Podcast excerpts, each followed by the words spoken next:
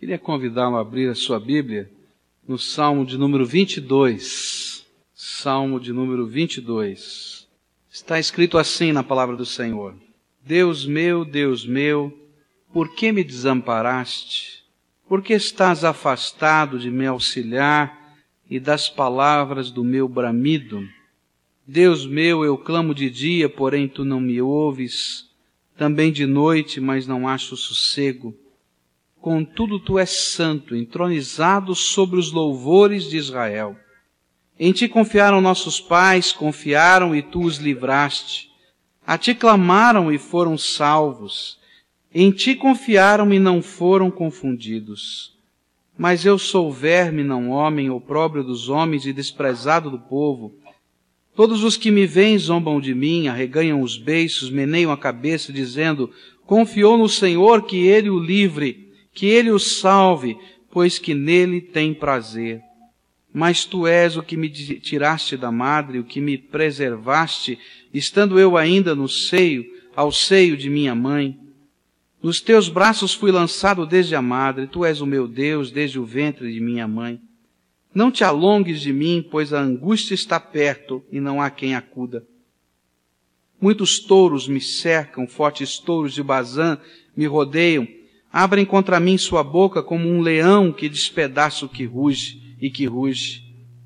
Como água me derramei e todos os meus ossos se desconjuntaram, o meu coração é como cera, derreteu-se no meio das minhas entranhas.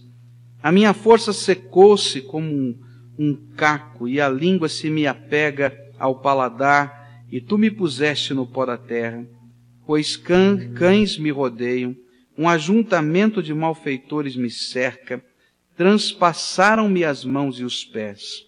Posso contar todos os meus ossos, eles me olham e ficam a mirar-me, repartem entre si as minhas vestes e sobre a minha túnica lançam sortes. Mas tu, Senhor, não te alongues de mim. Força minha, apressa-te em socorrer-me. Livra-me da espada e a minha vida do poder do cão Salva-me da boca do leão, sim, livra-me dos chifres do boi selvagem. E então anunciarei o teu nome aos meus irmãos, e louvar-te-ei no meio da congregação. Vós que temeis ao Senhor, louvai-o, todos vós, filhos de Jacó, glorificai-o, temei-o todos vós, descendência de Israel, porque não desprezou nem abominou a aflição do aflito, nem dele escondeu o seu rosto, antes quando ele clamou, o ouviu, de ti vem o meu louvor na grande congregação, pagarei os meus votos perante os que o temem.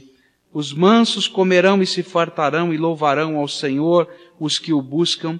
Que o vosso coração viva eternamente.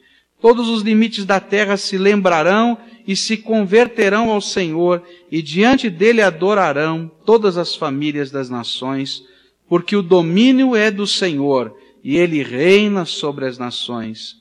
Todos os grandes da terra comerão e adorarão, e todos os que descem ao pó se prostrarão perante ele, e os que não podem reter a sua vida. A posteridade os servirá. Falar-se-á do Senhor à geração vindoura, e chegarão e anunciarão a justiça dele a um povo que há de nascer, contarão o que ele fez. Oremos ao Senhor. Senhor, nesse momento, quando nos preparamos para celebrar a ceia do Senhor e nos lembrar de tudo quanto Jesus fez por nós na cruz do Calvário. Queremos te pedir a intervenção do teu Espírito Santo. Não permita, Senhor, que esse memorial seja algo mecânico, seja apenas uma repetição de um ritual. Nós queremos te pedir, Senhor, que tu te manifestes poderosamente nesse lugar.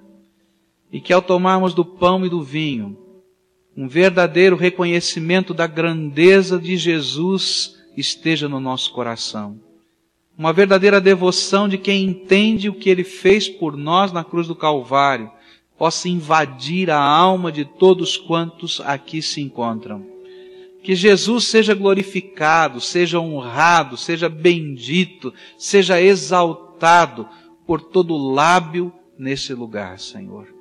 Ó Senhor, abre a nossa mente para termos compreensão das tuas profecias e aplica estas profecias ao nosso coração, de tal maneira, Senhor, que te exaltemos, Senhor, conforme aquilo que a tua palavra revelou. Ó Jesus, toma, toma o controle pleno, total de cada um de nós aqui e aceita o louvor que te prestamos, que continuamos a prestar. É em teu nome, Jesus, que oramos e adoramos ao Pai. Amém, Senhor.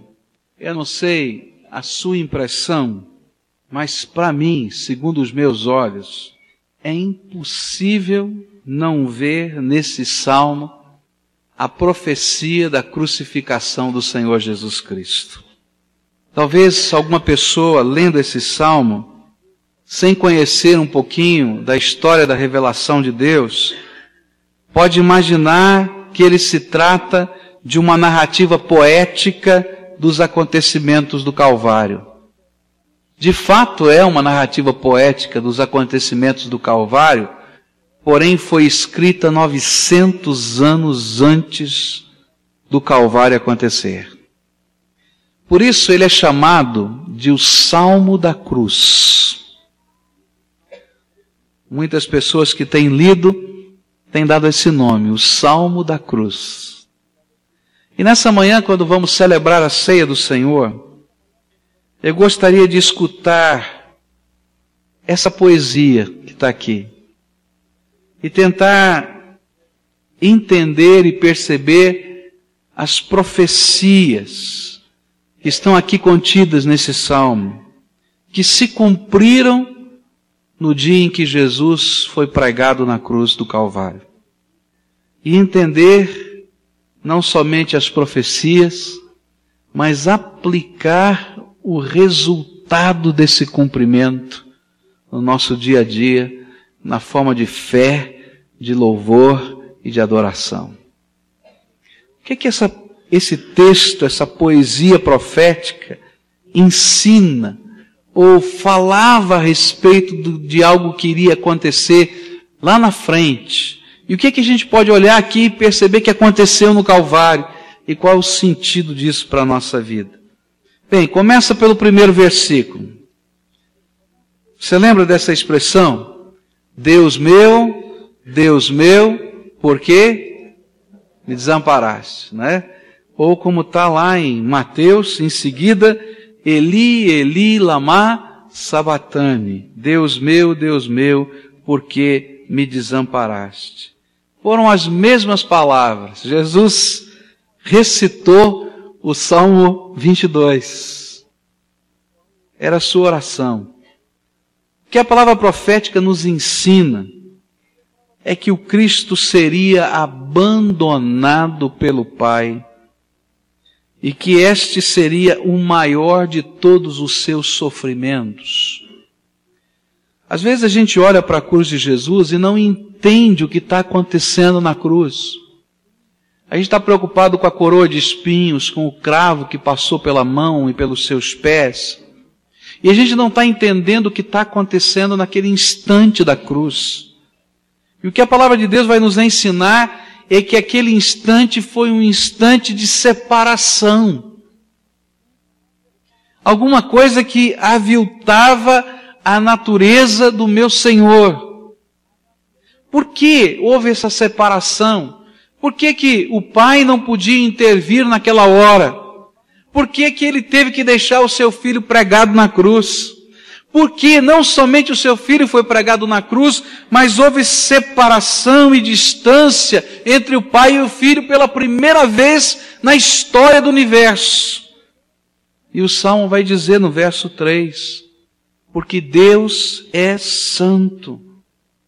E naquele instante, a Bíblia nos ensina que Jesus estava se fazendo pecado por minha causa. É difícil entender isso, não é? É complicado. Mas existem alguns trechos do Novo Testamento que nos ajudam a compreender o que estava acontecendo na cruz.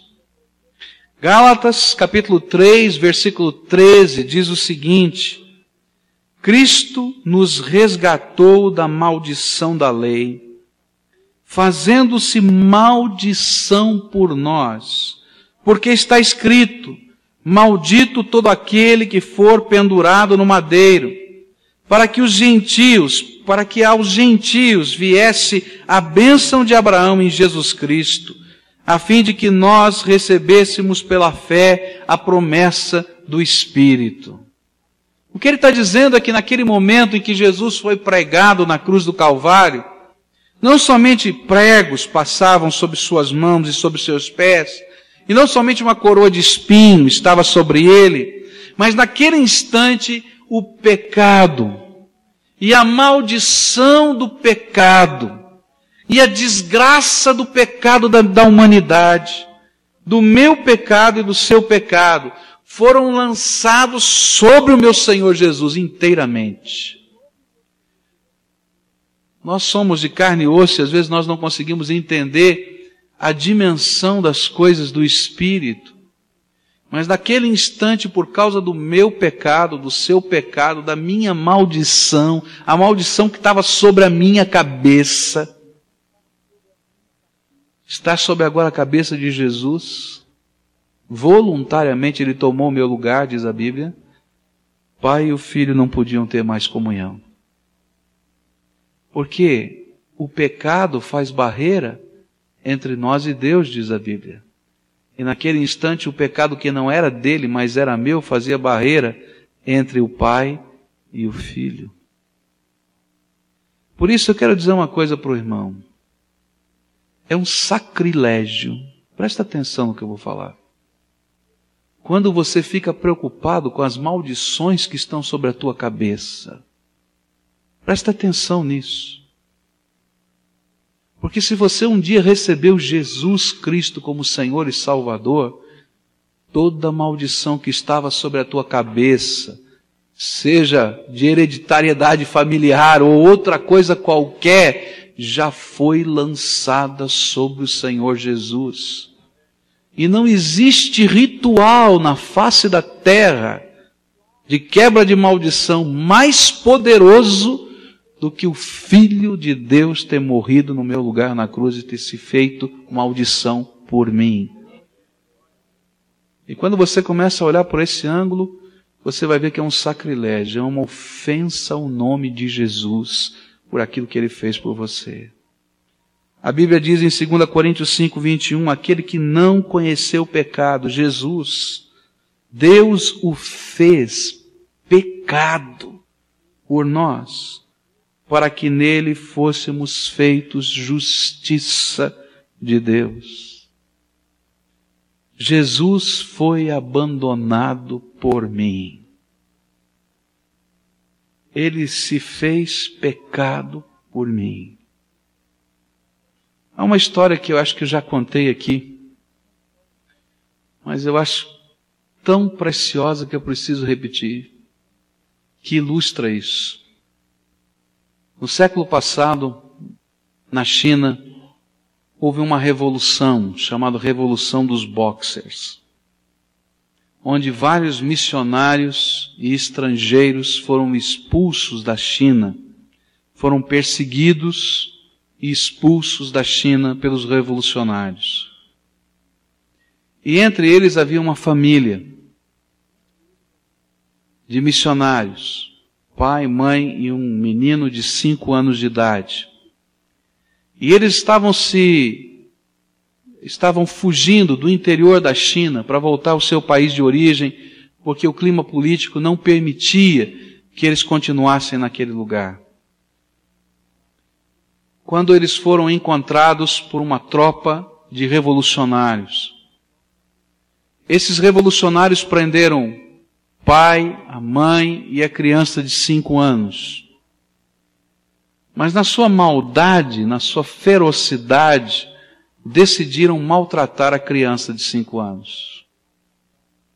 E começaram a chicotear aquela criança na frente dos seus pais. Isso de fato aconteceu. E aquele garotinho gritava, chorava e dizia: Papai, me acorde. Papai me socorre, mas o pai estava amarrado a uma árvore, a mãe estava amarrada a outra, e aquela criança estava sendo chicoteada. Até a hora que a voz daquele garotinho não conseguia mais sair e ele desfaleceu e veio a morrer por causa do sofrimento. Um dia esse missionário estava falando dessa experiência numa igreja. E alguém veio de dedo no nariz dele para dizer: como você pode continuar sendo um missionário e falar do amor de Deus depois dessa desgraça tão grande que aconteceu com você? Aquele homem encheu seu olho de lágrima e disse assim: Eu posso entender o amor de Deus por mim. Porque se eu estivesse desamarrado daquela árvore, eu não queria saber se eu ia morrer ou se eu ia matar, mas eu ia lutar até a minha última gota, gota de sangue para que não fizessem isso com meu filho. Eu pularia no pescoço daquele homem que estava batendo com chicote e eu acho que eu estrangularia com as minhas mãos.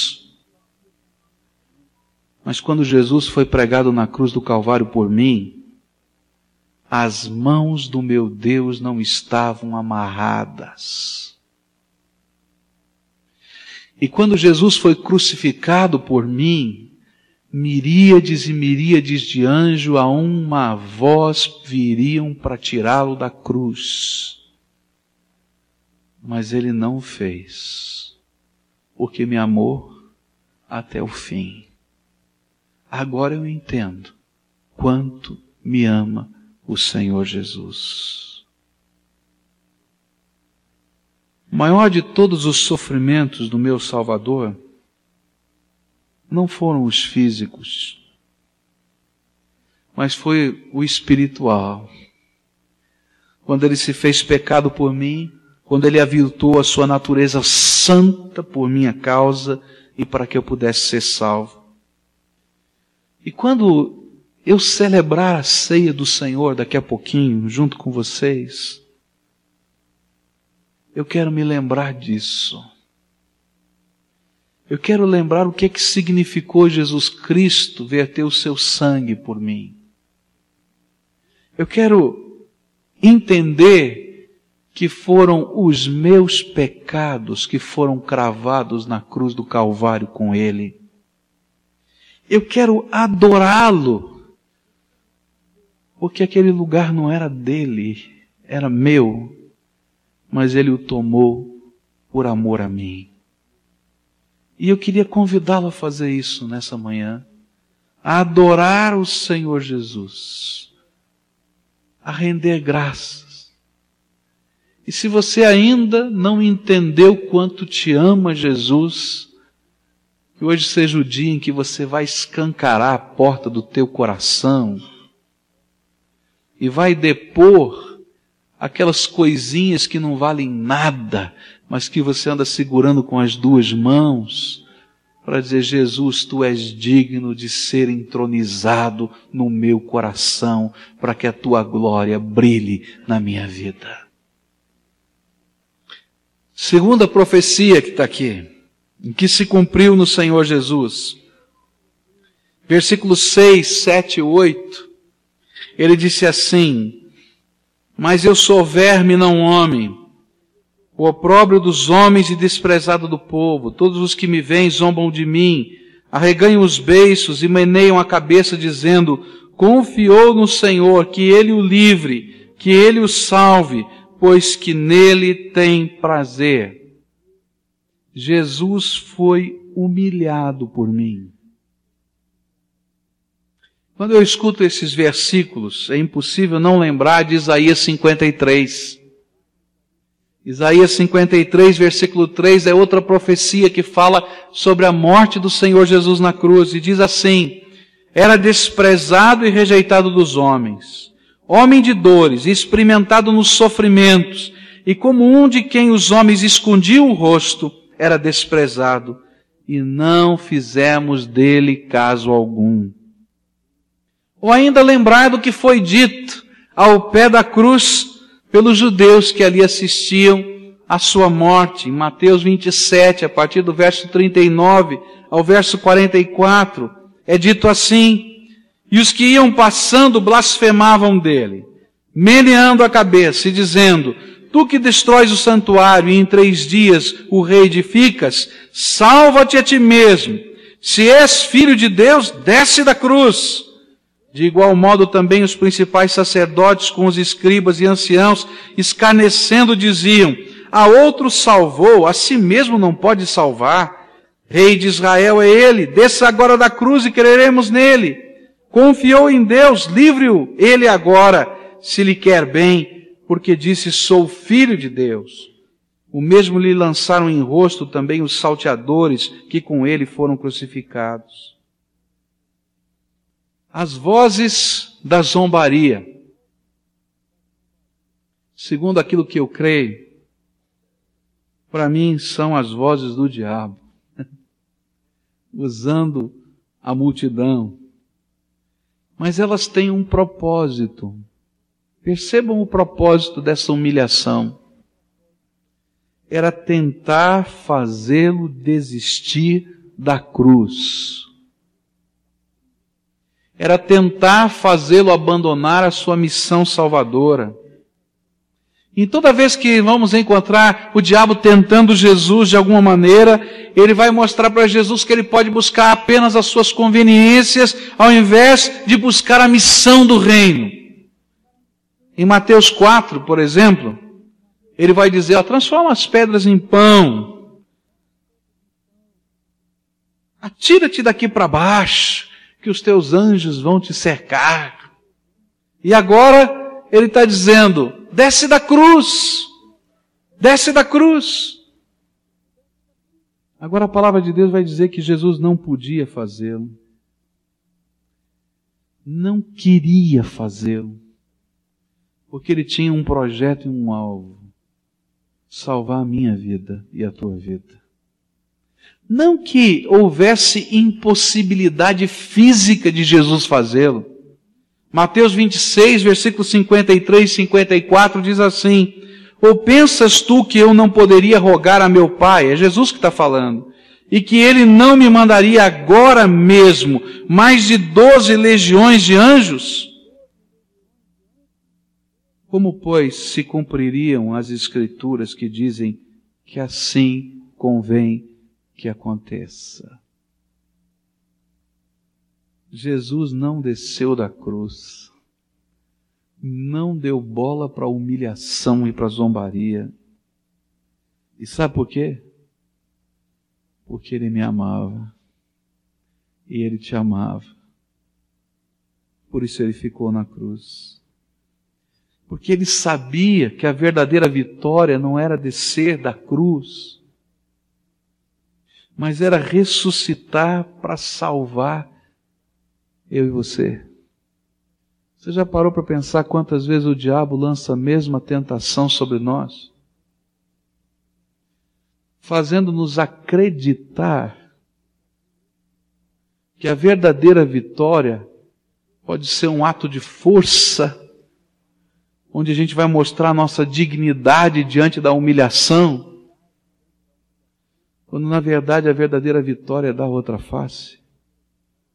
Jesus foi à cruz por mim e não desceu da cruz apesar de toda a humilhação, de toda a chacota, você lembra da cena? Botaram uma coroa de espinhos, botaram um manto vermelho sobre ele, um pedaço de cana, disseram que era o cetro, cuspiram no seu rosto, disseram: Você é o filho de Deus, faz alguma coisa, você é profeta, profetiza agora sobre nós.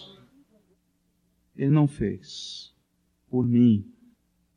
Hoje nós também somos tentados a buscar as nossas aparentes conveniências, as nossas aparentes vitórias para nos esquecermos da verdadeira vitória que é permanecer na visão de Deus por toda a eternidade. É por isso que Ele mesmo, Jesus, não quis que nós tivéssemos um sentimento de compaixão pelos seus sentimentos lá na Via Crucis, mas que percebêssemos que eles significam para a nossa vida salvação e compaixão de Deus. Jesus levando a cruz até o Calvário, ele vai proferir a seguinte profecia e mensagem em Lucas 23, verso 26 a 31. Quando levaram dali, tomaram um certo Simão Sirineu que vinha do campo e puseram-lhe a cruz às costas para que a levasse após Jesus. E seguia o grande multidão de povo e de mulheres, as quais o pranteavam e lamentavam. E Jesus, porém, voltando-se para elas, disse, Filhas de Jerusalém, não choreis por mim, chorai antes por vós mesmos e por vossos filhos, porque dias hão de vir em que se dirá, bem-aventuradas as estéreis, e os ventres que não geraram, e os peitos que não amamentaram, e então começarão a dizer aos montes, cai sobre nós, e aos outeiros, cobri-nos, porque se isto se faz no lenho verde, que se fará no lenho seco? E Jesus disse é, não tenho compaixão ou piedade de mim por causa da, da coroa ou dos cravos. Entendam por que eu estou fazendo isso. Porque se o juízo de Deus descer agora, você está perdido. E que se não for, o sangue que eu verti lá na cruz para lavar e perdoar os seus pecados, você é a madeira seca sobre a fogueira. Tudo quanto ele fez foi para que tivéssemos vida e salvação. Logo mais eu vou pegar um pedacinho de pão para comer. Para muita gente só vai ter cara de pão gosto de pão e cheiro de pão, porque é pão.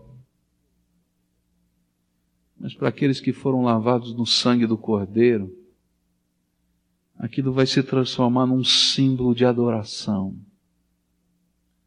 Onde eu vou estar dizendo, Senhor, muito obrigado, porque o Senhor não fugiu e nem desceu da cruz, mas o Senhor foi até o fim e desceu ao Hades por mim e ressuscitou o terceiro dia para que eu pudesse ter vida e comunhão com o Pai.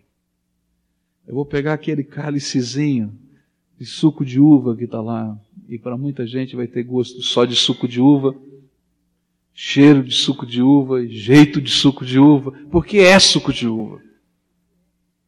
Mas para aqueles que foram regenerados no poder do Espírito Santo de Deus, ele vai ser um símbolo de um milagre que a gente não consegue explicar, tamanha grandeza, que é o efeito poderoso do sangue que Jesus verteu na cruz do Calvário, que ainda me purifica de todo o pecado.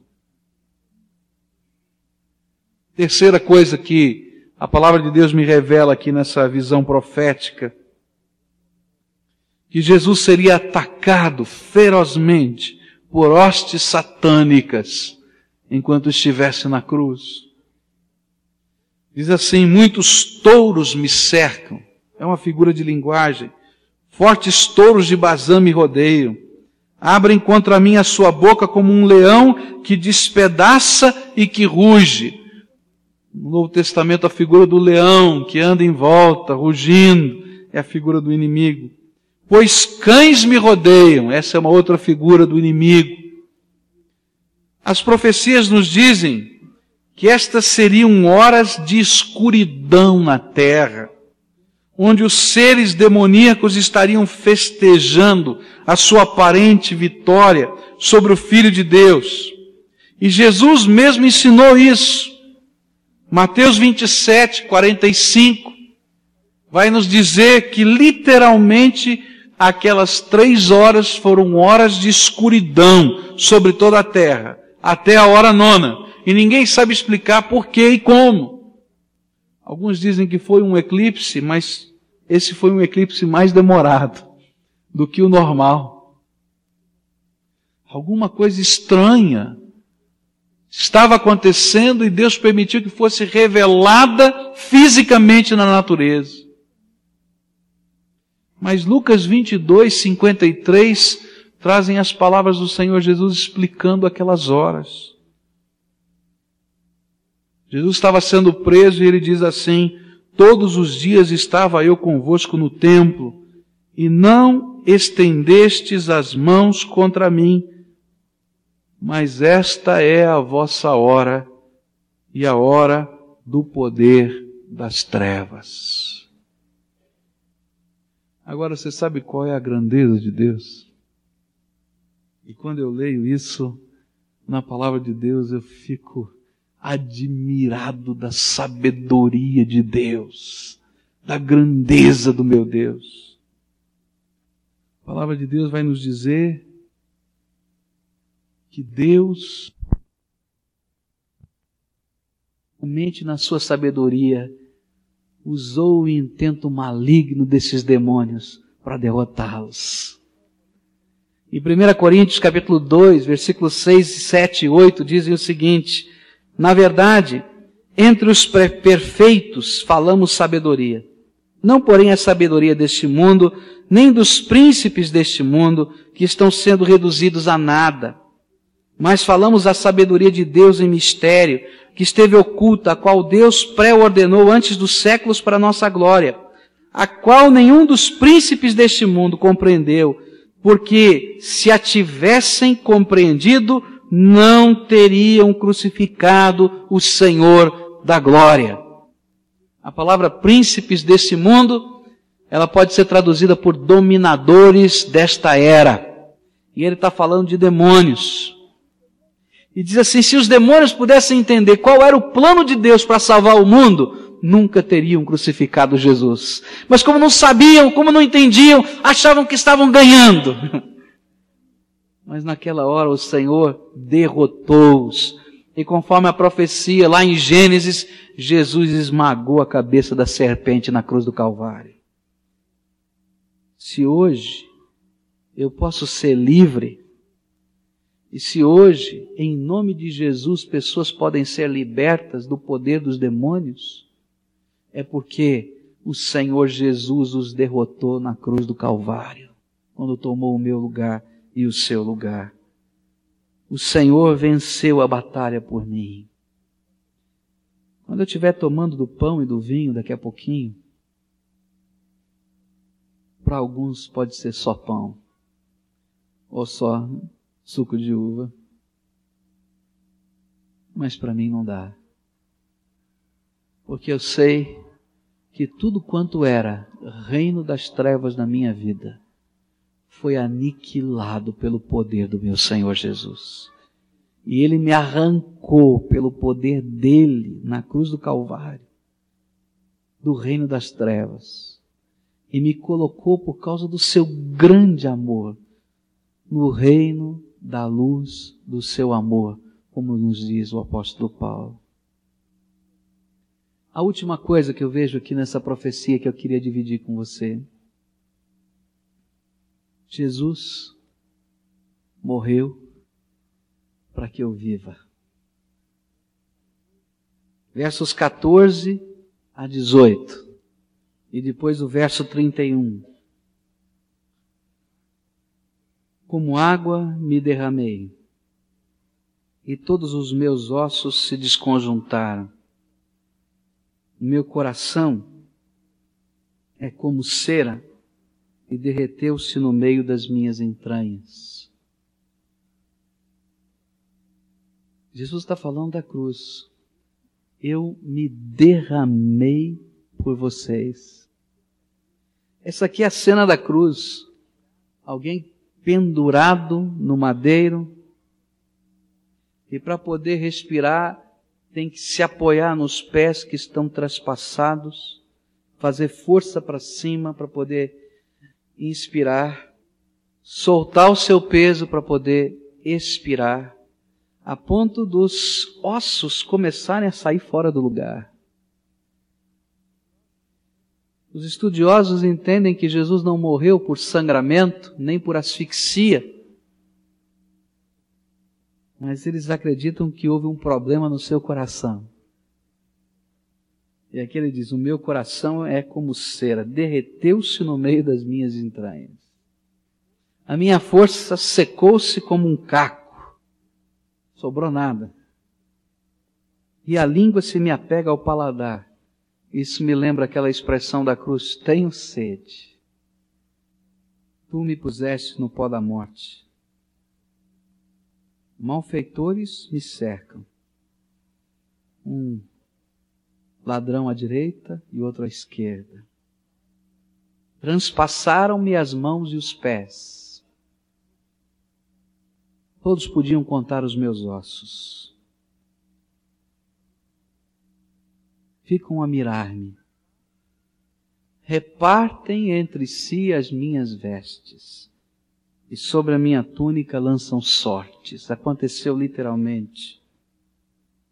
Mas o verso 31, na linguagem de hoje, eu acho que é uma tradução belíssima. Os que ainda não nasceram ouvirão falar do que ele fez. Deus salvou o seu povo. Eu estou aqui nessa profecia, e você também. Nós não tínhamos nascido, mas isso chegou no meu ouvido, no meu coração.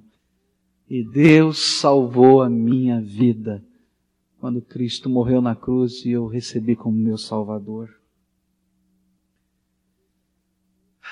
Tudo isso aconteceu e tinha um propósito para que eu pudesse ter vida eterna no seu céu.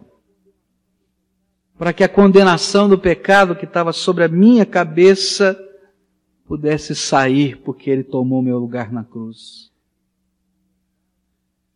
Na verdade, essa cruz era minha, não era dele. Vou falar nisso, uma poesia muito bonita de Joia Júnior sobre esse tema. Nada era dele. E diz assim: Disse um poeta um dia, fazendo referência ao mestre amado, o berço que ele usou na estrebaria, por acaso era dele? Era emprestado. E o manso jumentinho, em que em Jerusalém chegou montado e palmas recebeu pelo caminho, por acaso era dele? Era emprestado. E o pão, o suave pão que foi por seu amor multiplicado, alimentando toda a multidão, por acaso era dele? Era emprestado. E os peixes que comeu, junto ao lago e ficou alimentado, esse prato era seu? era emprestado. E o famoso barquinho, aquele barco em que ficou sentado, mostrando à multidão qual o caminho, por acaso era dele? Era emprestado. E o quarto em que ceou ao lado dos discípulos, ao lado de Judas que o traiu, de Pedro que o negou, por acaso era dele? Era emprestado. E o berço tumular que depois do Calvário foi usado, de onde havia de ressuscitar, o túmulo era dele, era emprestado. Enfim, nada era dele, mas a coroa que ele usou na cruz e a cruz que carregou e onde morreu, essas eram de fato de Jesus. Isso disse um poeta certo dia, numa hora de, de busca da verdade, mas não aceito essa filosofia que contraria a própria realidade o berço, o jumentinho, o suave pão, os peixes, o barquinho, o quarto e a sepultura eram dele a partir da criação. Ele os criou. Assim diz a Escritura. Mas a cruz que ele usou, a rude cruz, a cruz negra e mesquinha, onde os meus crimes todos expiou, essa não era sua, essa era minha. Hoje, quando celebramos a ceia do Senhor, celebramos com gratidão a cruz que era minha, mas que Ele tomou para si, para que eu não precisasse carregá-la. Hoje eu sou convocado pela fé à gratidão, à adoração, ao serviço voluntário e alegre. Eu sou convocado a agradecer tão grande salvação sobre a minha vida. Vamos orar ao Senhor agora. Eu queria que você começasse esse momento de oração, glorificando a Jesus na sua alma. Fala com o Senhor Jesus. Agradece o perdão, o sangue dele vertido que te perdoa, que te lava. Já não há mais nenhuma condenação para aqueles que estão em Cristo Jesus. Você já foi lavado no sangue dele. Aleluia. Agradece ao Senhor porque não tem jeito de maldição nenhuma pegar na tua vida. Nenhuma, nenhuma, nenhuma. Porque Ele já carregou e cravou na cruz do Calvário toda maldição. Aleluia. Glorifica esse Jesus que abriu a porta do céu para você e ele que sabia o que é abandono do Pai, não queria que você fosse abandonado pela eternidade. Por isso ele é o caminho, a verdade e a vida. E você pode se aproximar com ousadia ao trono da graça, porque ele te conduz até lá e diz: pode entrar na presença do teu Pai. Bendito seja o nome de Jesus. Jesus recebe o louvor e a adoração do teu povo, porque tu és digno de receber toda a honra toda glória e todo louvor. Tu és digno de verdade. Muito obrigado, porque apesar de eu ser, Senhor, pecador, ser cabeça dura, tantas vezes, Senhor, te entristecendo de tantas maneiras, o Senhor não desistiu de mim, nem na cruz, nem agora. Muito obrigado, Senhor, porque cada dia em que eu me levanto, as tuas misericórdias se renovam na minha vida. Muito obrigado, Jesus, mas muito obrigado por essa salvação que me leva para o céu, mas por essa salvação que eu desfruto cada instante aqui na terra caminhando contigo. Bendito seja o nome do Senhor. Amém.